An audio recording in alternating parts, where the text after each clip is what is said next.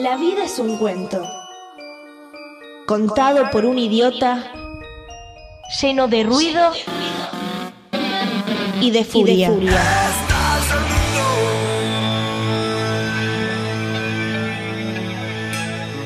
Que no significa nada. El sonido y la furia. Un programa no solo literario.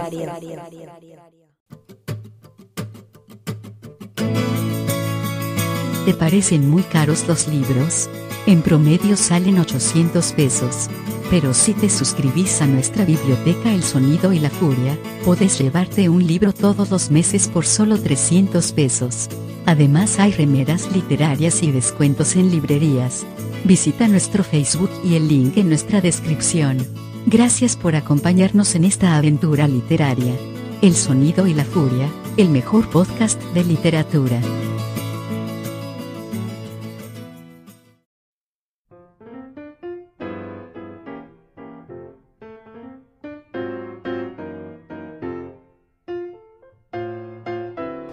La pregunta sería justamente esa. ¿Cuál sería, a vos, Daniel Geben, tu, tu mito de origen? Mi mito de origen está directamente ligado con el aprendizaje de las letras. Es decir, en primer grado yo ya había decidido que iba a ser escritor. Así, directamente. Directamente. Primer grado. Sí. Familia con biblioteca. Una lectura. familia con la biblioteca de la época, más Cortázar que Borges, más Simón de Beauvoir que Virginia Woolf. Este, y, y digo, para mí fue completamente natural. Salió como, como ya incorporado casi. Fuiste leyendo y fuiste... Sí, hasta diría que es una elección anticipada al, al hecho mismo de, eh, de mm, conocer todo el abecedario. Eh, al mismo tiempo, en realidad, ya que hablamos de mito de, de origen, vamos a sofisticarlo un poco más. Claro, vamos a mitologizarlo. Eh, Vamos a mitologizarlo y, digamos, en, eh, en mi casa recibíamos, este, mi padre recibía la Pinacoteca de los Genios, que era una, eh, una colección de Salvat de eh, pintores. Todas las semanas vos tenías eh, un cuadernillo largo, en realidad era una revista libro, con eh, pinturas de distintos eh, pintores y un estudio crítico y una biografía. Mientras mi padre me mostraba las pinturas, que eran obviamente las eh, pinturas de la historia de, de la pintura occidental, este, él trataba de hacerme ver las relaciones forma, color, imagen, espacio. Y yo lo que veía era relaciones entre aquellos cuerpos desnudos, crucificados, aquellos paisajes. Es decir, no, cuando digo relaciones no estoy pensando en lo sexual, sino que pensaba en pequeños relatos. Claro, de la narrativa veías. en- Exactamente, buscaba cuadro. la narrativa del cuadro, porque digo, la, la- la calidad pictórica me era completamente indiferente. Y por otra parte, por supuesto, yo recibía mi ración de eh, revistitas de historietas, que no sabía leer. Maravilloso. Claro, entonces yo veía, veía los dibujitos y me contaba los cuentos que podía contarme viendo este, la sucesión de imágenes. Bueno, junto con eso aparece la cuestión del aprendizaje del alfabeto y un día me pongo a ver las revistitas sin ninguna determinación particular, siempre para contarme mi propio cuentito, y de golpe me doy cuenta que aquellas eh, letras que aprendía de manera aislada, la A, la B, la B, la R, etcétera, etcétera, se combinaban en palabras en el universo historietístico. Claro. Y ese momento fue un momento extraordinario, extraordinario porque fue una mezcla de descubrimiento y pesadilla.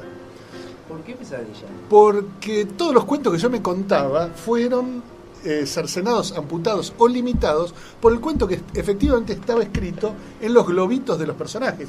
La historia, te- la historia era una historia particular, no era cualquier historia que yo me imaginara. Claro. Era el cuento que me contaba la revista.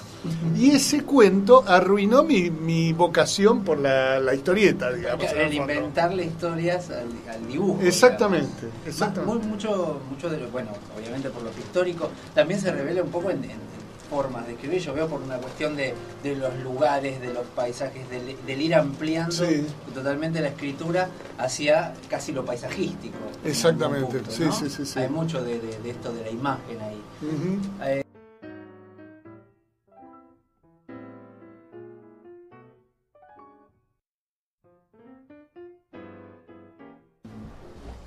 No, te decía lo del humor, si notas que se lo trata de forma peyorativa o hacer humor no está considerado como parte de la gran literatura. Eh, no sé cuál, la verdad que no, no, no creo que haya valoraciones generales.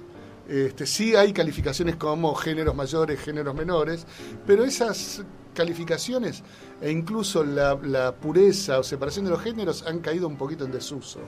Este, si alguien creyera que el humor eh, es un arte secundario, le recomendaría que leyera inmediatamente el Quijote o que leyera el Satiricón de Petronio, eh, solo para pensar en dos textos. Eh, no, no creo, no creo que haya nada despreciable en la práctica del humor, ni, ni de segunda clase, ni nada por el estilo. Eh, yo es no muy tengo. difícil hacer reír además. Sí, pero yo no, digamos, yo no hago stand-up, yo Claro. escribo literatura, por lo tanto, no tengo la voluntad inmediata de producir un efecto en particular. Lo que me propongo, digamos, la literatura, como yo la concibo, es más bien una práctica sacrificial, en el sentido que uno da todo lo que tiene o todo lo que puede eh, y no sabe cuál es el efecto que va a producir. No está yo no tengo eh, mensurado el efecto, no, por supuesto tengo deseos respecto de cómo quiero que sean tomados mis libros, pero no sacrifico este, una sola decisión estética que haya tomado por la voluntad ulterior de tener más lectores. Mm, Digo, el éxito es una categoría ajena a mi práctica. ¿No? Diferente, no, no- no está condicionado por eso. Claro, No- exactamente. De, de- Claro, no, no abomino de eso. Digo, hacer productos exitosos Sí. Es muy difícil porque implica una serie de restricciones, regulaciones y determinaciones y ¿no? normativas eh, de una alta profesionalidad este que digo que vuelven por supuesto a los productos exitosos más parecidos a un producto fabril que a una apuesta estética. Pero no obstante eso, dentro de esas categorías hay gente que hace muy buenas cosas, digamos, los profesionales de buen nivel te hacen, digo, hablando de series, por ejemplo, Sí. productos de gran calidad dentro de las convenciones del género, o se las arreglan para que le, eh, acomodar o romper levemente las convenciones del género para producir un signo de novedad sin escapar de la determinación de recuperar la plata que invirtieron. Claro. Cuando yo escribo no recupero ningún dinero, ni, ni lo invierto, invierto tiempo. Claro. Este, Y, y- y- y por ahí invertís en felicidad, digamos. Uno- uno Claro, en, felicidad, en desdicha, en, en pérdidas, digamos, este, en soledad, en incomprensión y maltrato.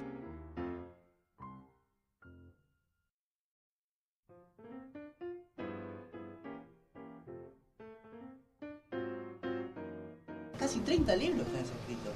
Mm, más o menos entre publicados e inéditos, sí, diría que sí, un poco más, un poco menos, sí. Es un mundo. Es algo, ¿no? No- Bueno, me, me acuerdo cuando era joven, eh, yo me había planteado la- el propósito de escribir 20 novelas, Ajá. porque había visto que Vladimir Nabokov, que era mi autor más admirado, digamos, de un- algún bien. periodo, había escrito 20. Entonces me Ah, parecía una bien. cifra insuperable. Y Balzac, que había escrito no, te iba a 100 180 libros, me interesaba menos. Eh, Era más complicado. era más complicado. Obviamente no llegaría a Balzac, superé a Nabokov. Claro, bueno, pero está bien. En, en números por lo menos. ¿no? Sin duda. Sin duda. Y, mm, te iba a a consultar, porque te vi por ahí en otras entrevistas y, y quería que cuentes un poco, más que nada, qué es lo que significa escribir, porque vos decías que no, no se vive de la escritura, por lo menos no en tu caso. Sí. No, no se vive, digamos, solamente de la escritura. Sí, no- no es cierto. Sí. Eh, pero ¿qué significa la literatura entonces si no es una fuente de trabajo, si no es una fuente de vida, si no es una dedicación completa? ¿O es una dedicación? Es una dedicación de vida, digamos. El, eh, supongamos, eh, yo soy más bien un cura raso que un, un obispo, un cardenal. No tengo palacios, no tengo terrazas en Roma, este, no predico ostentosamente la modestia vestido de blanco. Eh, por lo tanto, es más bien un modo de vivir que una fuente de ingresos. Claro. Digo, es un modo, digo, la literatura es un lugar donde estar y es un lugar donde hacer. Eh, la, mis fuentes de ingresos vienen por distintos otros lugares, también ligados, excepto en un caso, a la palabra. Sí. Digo, cuando digo excepto en un caso, es también porque periodismo. Periodismo, talleres literarios. Sí. Yo hace unos 20 años que edito libros de investigación periodística. Ah, este, de, de distinta clase y de manera completamente profesional o si queremos mercenaria porque en, en los últimos años he editado textos kirchneristas, antikirchneristas, socialistas, liberales, eh, comunistas, anticomunistas, Claro. sin otra preocupación que eh, eh, lograr que cada autor que yo editaba dijera lo suyo de la mejor manera posible. Ajá. Es casi un enseñar a, a- ¿no? a escribir. Es- es- Sí, con esta diferencia, la- la- el, el modo de escritura que le propongo a los, a los periodistas que trabajan conmigo en sus libros es absolutamente diverso de aquel que yo ejecuto en mi escritura. Claro, claro, claro. Porque vos ej- ejecutás la literatura, que es distinto. Sí, aunque la palabra, digamos... Ejecutar el- es como fuerte. Sí, es ¿no? un poco fuerte. Un poco sí. fuerte. Bueno, ahora estoy escribiendo una novela japonesa donde hay decapitaciones, probablemente. Ah, por, por eso estás relacionando. Exactamente, sí.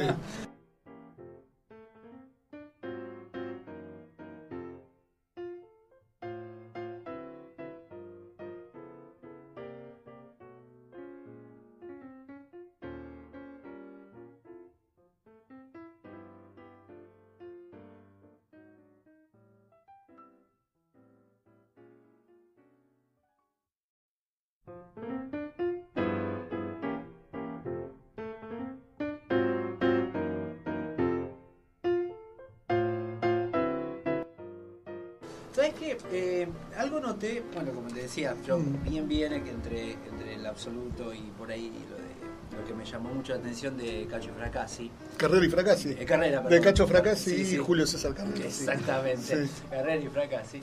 Fue eh, el narrador que tiene. Ujú. Ya te voy a te voy a hacer un análisis de ese narrador que yo me- a mí me parece y me gustaría que me digas si tiene que ver con lo que vos pensás o si es una intención o si hay algo de eso en, en lo que te digo. Hay un momento, en la- en- no en un momento, el narrador completo, tanto ahí y en muchos, y en muchos puntos en el absoluto, donde pareciera que a los personajes se les corta la cabeza por arriba, por el lado de los- del sexo y vos ves lo que piensa. Y como lector uno ve lo que piensa cada uno. Sí, Y, ve- y al ver lo que piensa y después ver la contradicción que hay en lo que dice, sí. se crea la confusión. ¿No? Y entonces, a muchas veces se da el humor en Sí, eso, sí. ¿no? y uno es testigo del- de, de- la incomunicación que hay entre ellos. Porque uno sabe lo que piensan, pero dicen otra cosa, y sabe lo que el otro piensa y dice otra cosa, y uno es como un testigo por arriba de los personajes, ¿no? Sí. Y, que, y se comunican. Y de ahí se desprende, parece un tema importante en todo esto, que es la incomunicación. Cómo el lenguaje a veces no alcanza. Bueno, si, si el lenguaje da cuenta de todo, ahí se pierde la palabra que decía el caballero, Claro. que es la posibilidad de imaginar. eh, y si no da cuenta de lo que se narra, es imposible leer. Este, porque sería el, el trabajo de un psicótico y completamente irresponsable respecto de lo, de lo que produce. En el caso concreto de Carrera y Fracassi, yo digo, no tengo absolutamente presente el narrador, pero doy por hecho lo que recuerdo, es decir, es un narrador omnisciente Claro. eh, finge saber todo lo que pasa en la novela y se introduce eh, en, en la cabeza de uno y otro personaje. Es decir, Claro. los va contando desde la subjetividad de cada uno de ellos y de la, de la subjetividad de uno respecto del otro. Claro. Porque en el fondo no son Cacho Fracassi y Julio César Carrera, no son más que el gordo y el flaco, Don Quijote y Sancho Panza y cualquier otra. Este, Watson esos- y, y- y Holmes, Sí, este, sí. un poco más vulgares. Sí, un poquito. Y hasta si quisiéramos decir, bueno, no me acuerdo los de Aparte Soriano. lo que pasa es que no podés dividirlo, no podés decir quién sería Holmes y quién sería porque en algún momento uno lleva al otro, ¿no? Eh, Uno, No. uno se vuelve dependiente del otro cuando parece que uno lo maneja al otro. Se, se Sí. empiezan a... Me, me- me haces acordar, hay una escena formidable en la serie Breaking Bad, que es bastante interesante porque es una serie sobre la ambigüedad moral. Sí, este, Páguenle más a los docentes. ¿Él? Páguenle más a Páguenle los los docentes para que no docentes. hagan eso. Exactamente. Bien. Y hay un momento en que el cuñado, digo, la, la serie, como toda serie, es completamente inverosímil. este, Y vos tenés que hacer un, un- un acto de creencia poderosa para seguir viéndola, porque es un disparate, digamos. El mayor eh, fabricante de metanfetamina de la zona, no sé qué zona de Estados Unidos, nunca es detectado. Tiene un cuñado de la DEA y, y tardás Y le pasa por cinco, tardás cinco, Cinco que- temporadas. cinco temporadas en que se Y hay, hay en el momento en que por culpa del protagonista, Walter White, este, eh, este tipo de la DEA está a punto de ser eh, muerto por una, por una banda de, de narcos, el, el cuñado lo mira a White y le dice, sos la persona más inteligente que conocí, y sin embargo sos tan idiota que no te das cuenta que este tipo, aunque le robes, me va a matar igual. Dice, matame una vez. Bien. Esa ambigüedad es la construcción absoluta de un relato. Si no hay eso, no hay nada. Claro, si no hay incomunicación en algún punto, ¿no? Sí. Sí, darse- es incomunicación eh, por un lado y es por el otro lado imposibilidad de saber en el fondo de qué están hechos los, los personajes.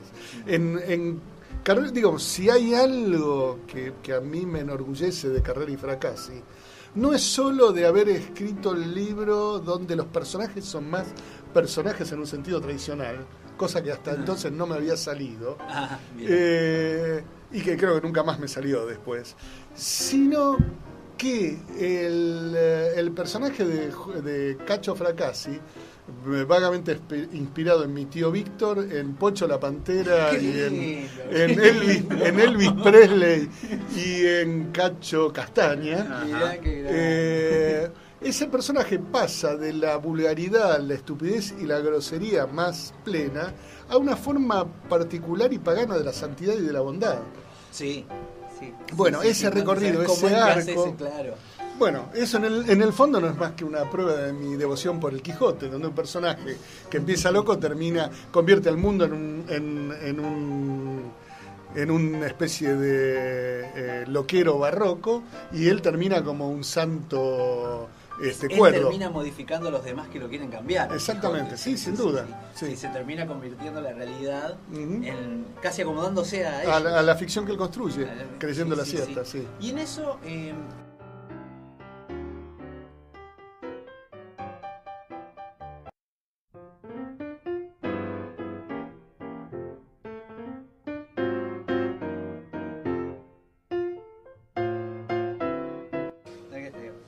Ya que hablamos, ya que hablamos de, de- de realidad y de ingresar en la realidad, ¿no? Y la literatura en la realidad, eh, ¿cómo concebís la literatura y la política? ¿En qué punto se, se, se estanca? Sé que tenés muchos libros al respecto del peronismo. Sí, tengo ¿no? un par de libros, sí. Por lo menos un par. ¿no Sí, sí, sí. Y, mm, ¿Y cómo lo concebís? ¿Cómo lo atraviesa la literatura a la política o si la política atraviesa la literatura? Eh, cuando yo, a ver, yo escribí dos libros, diría que tres, ligados al peronismo. Sí. Uno, la primera, no- la primera novela es una novela breve que escribí a los 25 o 30 años, que se llama Los Elementales, eh, que el, el funcionamiento básico es el de una, una especie de comunidad de eh, jóvenes científicos admiradores de un de otro científico que es un genio desconocido, este, pero importante también para la historia de la humanidad. Sí, claro. Este, y, y este sujeto está catatónico, o muerto, o, no- o en eh, hibernación, pero emite signos. Bien, cualquiera que lee ese libro puede pensarlo como una especie de novela filosófica sobre la indeterminación e imposibilidad de los signos, este, y meter, no sé, Deleuze, este, Heidegger o cualquier cosa, o Plotino, eh, pero también se puede leer como el sistema de signos eh, que se produjo en el periodo de la, de- del exilio de Perón, el arribo de Perón en Argentina, la muerte de Perón en Argentina y el gobierno de Isabel, porque que era como una progresión de, de interpretación sofisticada y mandarina de parte de incapaces, como eran la, la mayoría de los émulos de Perón, Sí. para leer los signos no dichos del general. o los, o, o- o los guiños o los signos a media, este, y la política estaba hecha de interpretaciones de, de un decir. Y eso llegó al extremo este, con eh, Isabel Perón. Isabel Claro. Perón era una persona claramente incapacitada para gobernar, eh, de apariencia completamente idiota, tal vez no era tan idiota como parecía, yo lo ignoro, aunque decían que... No ha eh, dado pruebas de lo contrario. no ha dado por lo contrario, pero que se gobernó el país durante dos años, tampoco es tan fácil. Este, y, y digamos, a esa incapacidad aparente de emitir signos verbales de una cierta racionalidad, eh, eh, se la rodeaba de una corte de, de- de chupamedias este, que interpretaban el decir de Isabel. Y era una mecánica este, permanente. Bueno, ese es mi primer libro sobre el peronismo. Mi segundo libro sobre el peronismo se llama precisamente La vida por Perón. eh, y es una Me lo disputa. tengo prometido ese, Bien. me dijeron. Y es como, es como si fuera una novela de confusiones y aventuras respecto del cambio de cadáveres. Se, se asesina a un tipo para cambiar el cadáver de Perón eh, y sustituirlo por el de este tipo maquillado y los montoneros y quedarse con el cadáver de Perón, que es lo mismo que quedarse con la palabra del general. Bueno, Claro. así ha sido. símbolo, Este, ¿no? Es como se claro. convierte en el símbolo, el- casi el objeto sagrado de poder. Exactamente. Y, y- y en el fondo, digamos, lo que hay en el libro es una disputa de lenguajes. Una disputa de lenguajes entre el, el- el lenguaje del montonerismo, el lenguaje de la resistencia tradicional peronista, el lenguaje de la derecha peronista, hasta, eh, digo, es como, como fascismo se impugna. Este, digo, porque el, digo, cuando el lenguaje el lenguaje se articula de una manera en la cual el decir conduce al morir de los sujetos, ¿no? Sí. Ac- Acordémonos que de las consignas de la, de, de la época eran consignas este, que celebraban la muerte. Por eso este, cual- la gente puede pensar que el, el montonerismo era un fenómeno izquierda, pero no lo era, era un fenómeno de sustancia y sustrato fascista. Bien. eh, y, y eso independientemente de la voluntad de los militantes. Digo, era, eh, era en su práctica. Lo, sobrepasa, digamos. Exactamente. Digo, eso. por eso, por eso mm, la, La vida por Perón es una comedia que deriva en tragedia, Claro. ¿no? Es, digo, narra hechos trágicos. Eh, y después publiqué un libro que se llama La carne de Evita, donde se recorren distintas figuraciones de Evita y de la estética peronista. Ajá. Digo, esto dicho eh, ligeramente. Este, el, peronismo como eh, objeto estético de vanguardia, el peronismo como cuento oriental. Este, claro, porque el, peronismo tiene un sustrato oriental, digamos. El corte de las manos de Perón se dice que fue hecho este, por una venganza mafiosa de la PDUE para evitar que, y bajo un- una modalidad del ritual egipcio, porque en el antiguo Egipto los hombres mutilados no podían ingresar al paraíso. Entonces, Claro. al No cortarle podían- las no manos, batallar. claro, En el- en el, en el más allá. Entonces, al cortarle las manos, de- impiden a, a Perón pasar al, al paraíso. Digo, esa es una de las, Sí, de las las lecturas, exactamente. No iba a ir tampoco.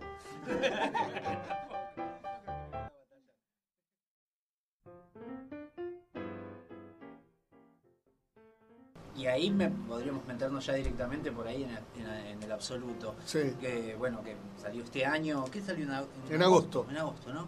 Sí, eh, un libro abarcador enorme. Una, digamos, Seis libros serían. Claro, como seis Claro, libros, ¿no? claro. Son, Ahora, son sí, seis sí. genios de una familia que, ¿no?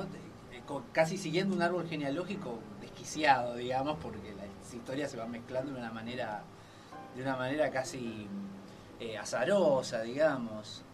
Sí, no, digo, el, el- el esquema genealógico es eh, correcto en el sentido es una familia de genios, del tatarabuelo viene el que vendría a ser el bisabuelo, del bisabuelo el abuelo, del abuelo el padre, la hija que es la narradora Claro. y de, de la narradora principal, digamos, la narradora de las cinco primeras historias, y el último narrador es el, bueno, vos no llegaste a esa parte, es el hijo de la narradora principal, es el que cuenta la última parte, el No, sexto pero me libro. enteré, pero me enteré, me sí, sí. enteré, me enteré que era así. Te contaron, te- alguien de la familia te contó. Me espoliaron. Sí. Yo viendo la- un poco lo- los libros que publicaste y llegando al absoluto, me parece que acá es por ahí donde más se, se sale a luz tu capacidad de imaginación, de, de crear ¿O no lo ves así? Eh, yo soy más bien poco afín a elogiarme a mí mismo. Eh, incluso me incomoda un poco cuando me elogian. Yo no sé si es eh, capacidad de imaginación o voluntad de trabajo. Claro. Este, mi amigo Héctor Liberté le decía que la imaginación era detestable, porque en algún punto hay una cierta facilidad en la imaginación. Este, uno agarra, pone a volar a los personajes y es todo tan fácil y todo tan lindo que al mismo tiempo se vuelve un poco interesante. Pero para crear ese tipo de. Justamente hablabas del trabajo, si no, como segunda variable por ahí sea la más acertada. eh, ¿Hay un ejercicio para llegar a este nivel de, de complejización o de Esto, la esto- imaginación? esta, esta pregunta está dirigida a los jóvenes oyentes. Sí. Y podemos eh, estimularlos o asustarlos. Si queremos asustarlos, podemos decir, nunca llegarán a lo que yo llegué. Hagamos las dos Sí, versiones de la tapa claro. del diario, las dos La versión ¿no? optimista y la. Dos Y si queremos, y si queremos estimularnos, la pregunta es simplemente ¿por qué no? Eh, para mí la literatura es el espacio de una infinita subordinación al asunto que a uno lo asalta eh, y al mismo tiempo dentro de eso de absoluta libertad, digamos, es una absoluta eh, subordinación porque hay un campo de lo posible. Uno no puede escribir como todos los autores, aunque quisiera, y ese fue mi gran sueño. Uno no puede trabajar todos los temas porque hay temas que a uno verdaderamente no le importan y no puede hacer nada con eso. Digo, cuando digo no le importan es un sentido personal, no lo implican. Y No le significan nada. no le significan nada. Y al mismo tiempo uno cuando escribe siente palabra por palabra que cada palabra es nueva y brilla como una piedrita pulida en el agua. Sí. Eh, y por supuesto es una sensación personal que hace que cada autor crea ser el mejor escritor del mundo, porque es Adán en el, en el inicio de la creación. Claro, el, Eh, el descubrimiento claro, de esa palabra. El descubrimiento de esa palabra. Y ese brillo, eventualmente, en algunos casos, se transmite hacia los lectores y en muchos casos no. Y el lector solo lee lo que hay y, qué sé yo, está leyendo y de golpe lo, lo- lo llama la señora y le dice: Cacho, está el pancho servido en la mesa. Claro. Claro. Ya están los Este, choripanes. Sí, sí, sí, sí. O basta de reírte que estoy escuchando mi telenovela.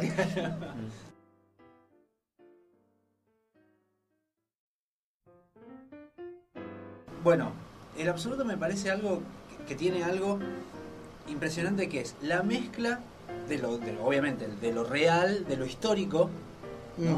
Donde ves esos intersticios y mete la, y mete la, la ficción. Y entra la ficción.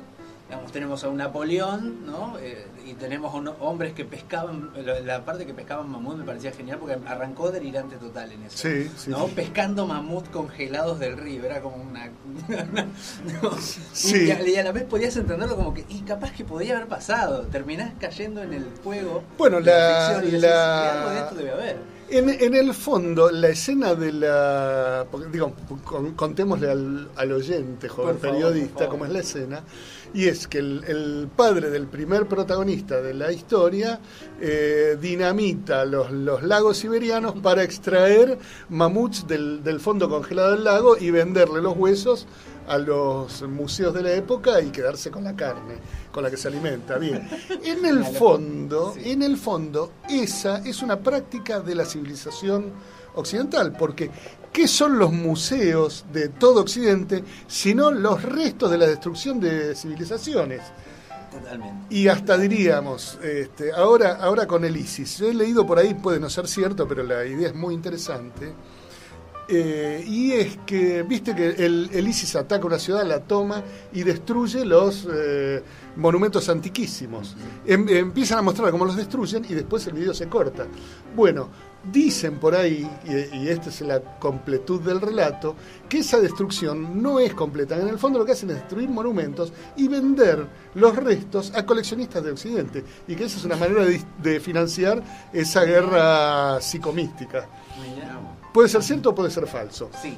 Pero bien. Que habrá interesados en eso, ese seguro. Claro. Bueno, eh, lo que pasa que, digo, es, yo digo, esa escena en algún sentido es augural, porque vos mencionas después a Napoleón. Sí. Napoleón va y conquista Egipto y lo que Claro. hace es traerse eh, embalados eh, pedacitos de, de Egipto para construir los museos de, de, Sí, sí, sí. de Francia, pirámides. Digo, Sin contar los que usa para conquistar a Josefina, digamos. Las, las Exactamente. reliquias que usa para mandar. obviamente, obviamente. No los fines personales ya. de la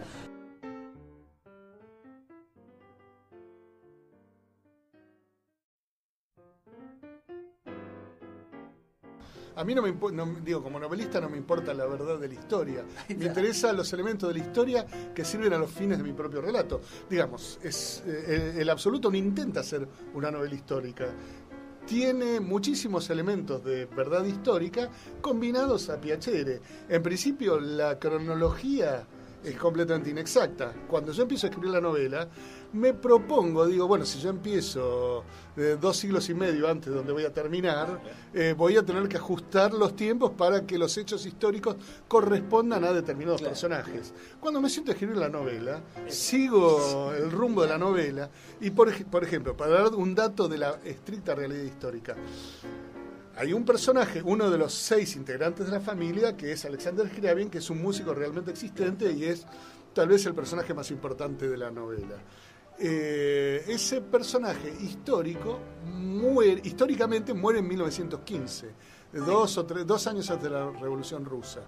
Bueno, en mi novela, el padre de Alexander Scriabin eh, asesina a un archiduque, que es el archiduque obviamente de Austria, donde empieza la Primera Guerra Mundial, en 1914. Por lo tanto, eh, si, si, si yo me atu- atuviera a la verdad histórica, eh, eh, Alexander Scriabin no podría haber muerto un año después de que su padre joven mata al archiduque. No hay ninguna posibilidad histórica de eso ocurra. Bueno, yo me tomo a la ligera eso y, y simplemente construyo un verosímil de ese personaje como terrorista, como el, el- el padre de Scriabin. Que por supuesto yo no sé ni quién era el padre de Alexander Scriabin. Pero Pero, sí es cierto que hay muchos elementos del, del- del libro, de- de- del libro que corresponde a Scriabin que corresponden con su biografía. Digamos, las citas de los de los eh, de las composiciones musicales son estrictas. El Mysterium es su obra inconclusa más importante. El Mysterium intentaba transformar la realidad universal. Digamos, yo tomo como, como quien dice, eh, yo tomo porciones homeopáticas y trato de concentrar esas porciones para curar el enfermo novelesco. ¿no? Está muy bien. Yo tengo un amigo, esto puede ser interesante, un, un amigo mío, Claudio Barragán, un amigo de toda la Sí. vida, que me ha, me ha servido en más de una oportunidad novelas, cuentos y argumentos de novela, diciendo esto es para vos. Ah. ¿no? Y cuando el absoluto, no, él no tuvo ni arte ni parte, eso hay que decirlo, pero eh, cuando leyó la novela todos los días me llamaba Sí. eh, para entonces yo levantaba el teléfono y escuchaba ¡Animal! Entonces yo decía, ¿qué pasa? ¿De dónde sacaste vos que una silla rococó tiene respaldo de acero? No existe. No existe en, en toda la historia de la humanidad nadie que haya construido una silla rococó con respaldo de acero. ¿De dónde lo sacaste? Yo decía, ¿qué sé yo? Dije rococó porque se me cruzó. Aparte, aparte, en algún momento eh, los diálogos son, eh, son tan rimbombantes en algún punto, son tan elaborados, Ujú. ¿no? Que- y a la vez llegan a, a li- a lindar con lo vulgar inmediatamente, que ahí entendés que la novela no podés esperar, esperarle una verdad histórica ni nada, porque en algún momento hablan como argentinos, y están en Rusia o están en otro lado y tienen clichés y cositas y no y muletillas. Citas, claro, citas ¿No? para romper el vidrio de la verosimilitud literaria Exacto. convencional, claro. Exactamente. Mm.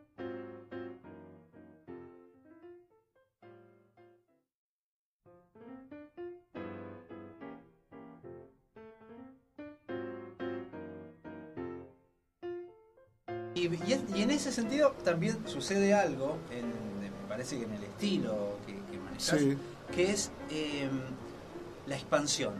sí. Porque a- al contrario de lo que se suele recomendar en casi cualquier eh, lugar que te digan cómo escribir literatura o cómo se recomienda escribir literatura, eh, con, con consejos, en vez de hacer una especie de, de, mm, de abreviación, ¿no? de concentración de la, de la prosa, vos la expandís todo el tiempo. Hay una sobreexplicación también en algún punto que empieza a formar parte del humor en, en- en ese sentido, ¿no? Sí, yo no sé Le si das sobre utilización a eso, ¿no? Yo no sé si sobre explicación, eh, si fuera así, yo estaría repitiéndome sin darme cuenta, es posible. Eh, pero sí podría decir esto en, en relación a lo que vos decís de los lugares donde se dan consejos para escribir. Mi consejo para los lectores, eh, para los oyentes en este caso, es que cuando alguien le da consejos sobre cómo escribir, este, no, lo- no le presten atención, porque aquel que los da es un imbécil, o, o alguien que cree que eh, eh, la gente tiene que escribir como e- a él le parece que hay que escribir. En ese sentido no hay no hay consejo que valga. Si no, Eh, preguntarle a Art, ¿no? Claro. Pero ¿por qué decís? Y porque Art hubiera sido, supongo yo, por cualquiera de los que dicen cómo escribir, cumplió todo lo contrario a lo que en la época sucedía, ¿no? Sí, probablemente. Este, era un, es- era un escritor tan poderoso Que que... no se le puede decir nada. No, no, no, Ya- bueno, ya la discusión ya- con Archa creo que. ¿no? Claro, empe- empe- eh, empezaste la entrevista citando a Alt. Hay una frase muy simpática de Piglia. Ah, perdón, citando a Piglia. Hay una frase muy simpática de Piglia que dice, este, burlándose de los eh, editores y los editings, eh, eh, todo el mundo puede corregir una página de Roberto Alt, pero nadie puede escribirla. Eh, y me parece preciso. Digo, ¿por qué uno tendría que escuchar, por ejemplo, a los exégetas del minimalismo que dicen menos es más? Sí, para algunos casos, digamos, para qué sé yo, John Cage. Este, menos puede ser más, para Eric Satie puede, menos puede ser más, para Wagner menos no era más precisamente, más era más y más, más y más. Este, y hay libros que exigen eh, poderosas compresiones y hay libros que exigen poderosas expansiones.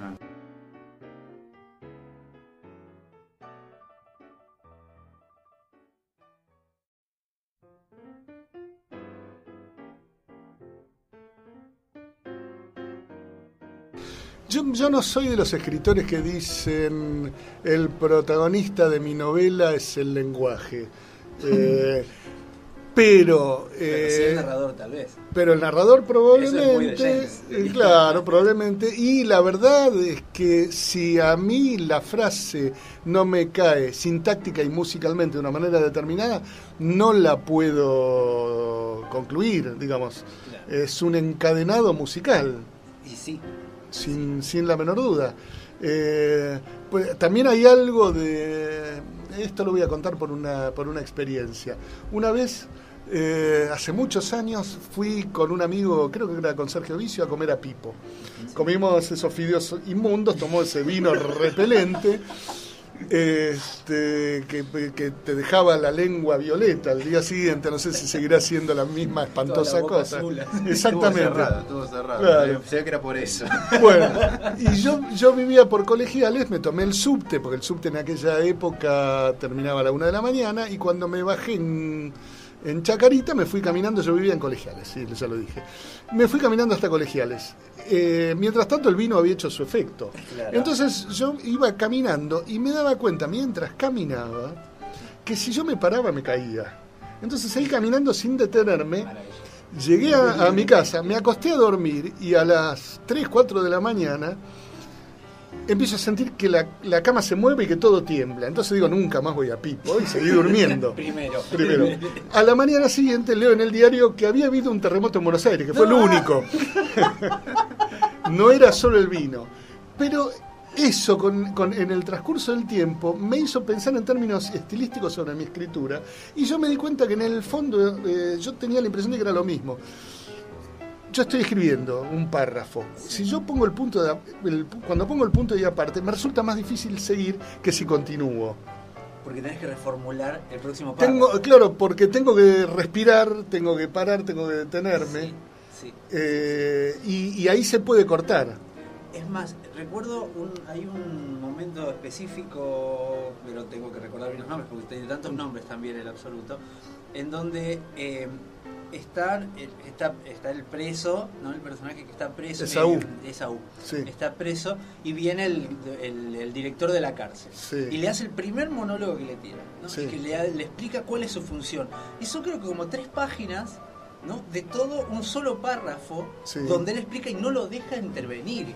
Y vos Mm. sentís que el otro o que quiere hablar y lo calla, o que directamente no calla y él lo va explicando, y se hace tres páginas de un solo tirón de Sí. conversación. Y eso es tan bien logrado en el sentido de que vos sabés que el personaje está hablando sin parar. Claro. hablando sin parar. Y me, me recordaba esto con, ¿no? con lo que decías, donde le pusiste el punto, ahí terminó aparte el capítulo. Claro, el punto terminó casi, casi terminó el capítulo. Claro, tenés que pensar que es verosímil desde el lugar de que si el director de una cárcel habla, el presidiario debe callar, porque sabe lo que le conviene.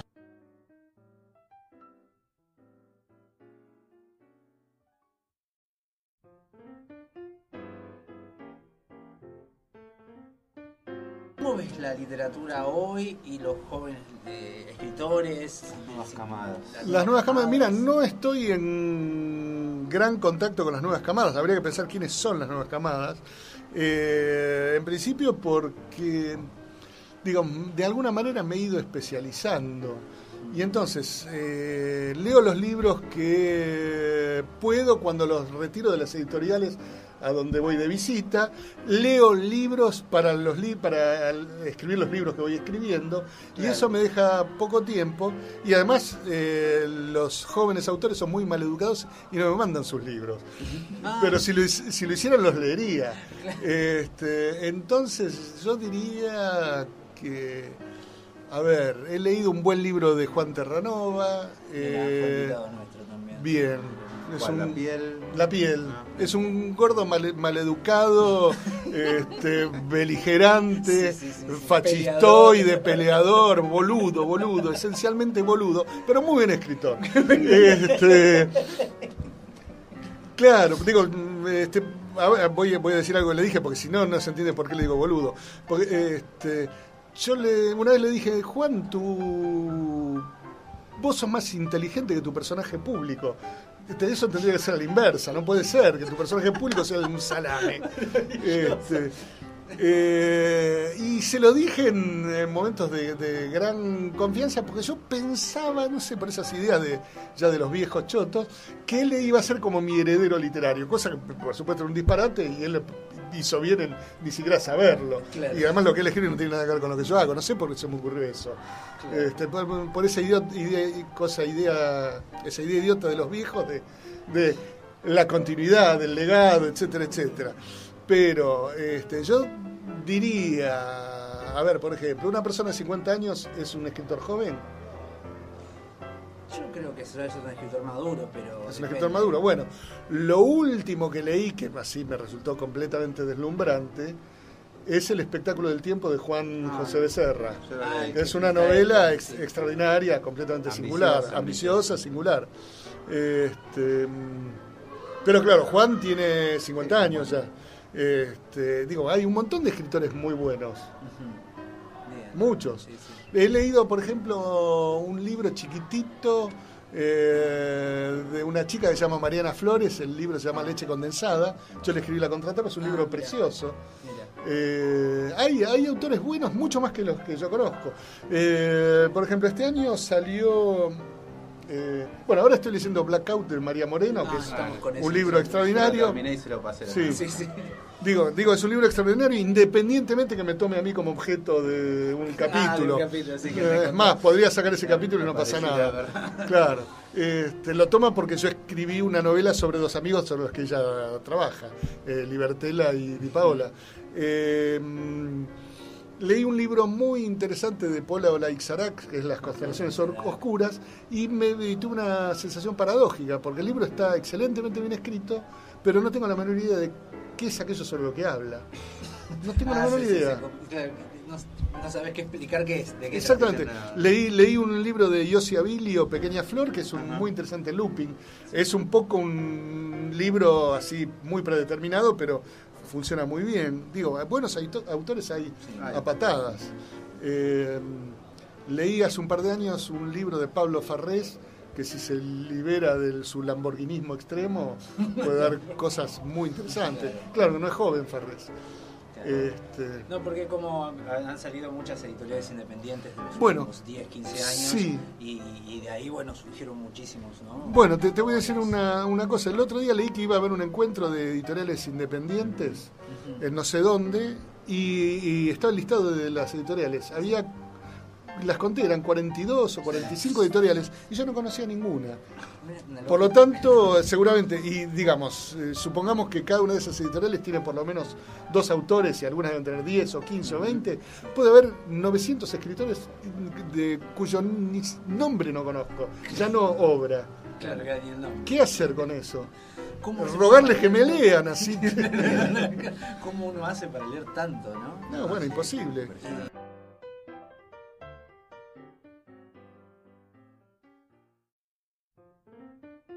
Bueno, Daniel, te agradecemos muchísimo esta entrevista y el tiempo que te tomaste para hablar con nosotros, larga y extendidamente. Y bueno, no sé, ¿quieres saludar a la gente? Sí, eh, teniendo en cuenta que no conozco a los oyentes, dirigiría un saludo muy especial a las damas este, y uno afectuoso a los caballeros. Muy bien, bueno, muchas gracias. Daniel. No, gracias a ustedes, chicos. Eso fue todo por hoy. Gracias por habernos escuchado. Hasta el próximo episodio. El sonido y la furia, el mejor podcast de literatura.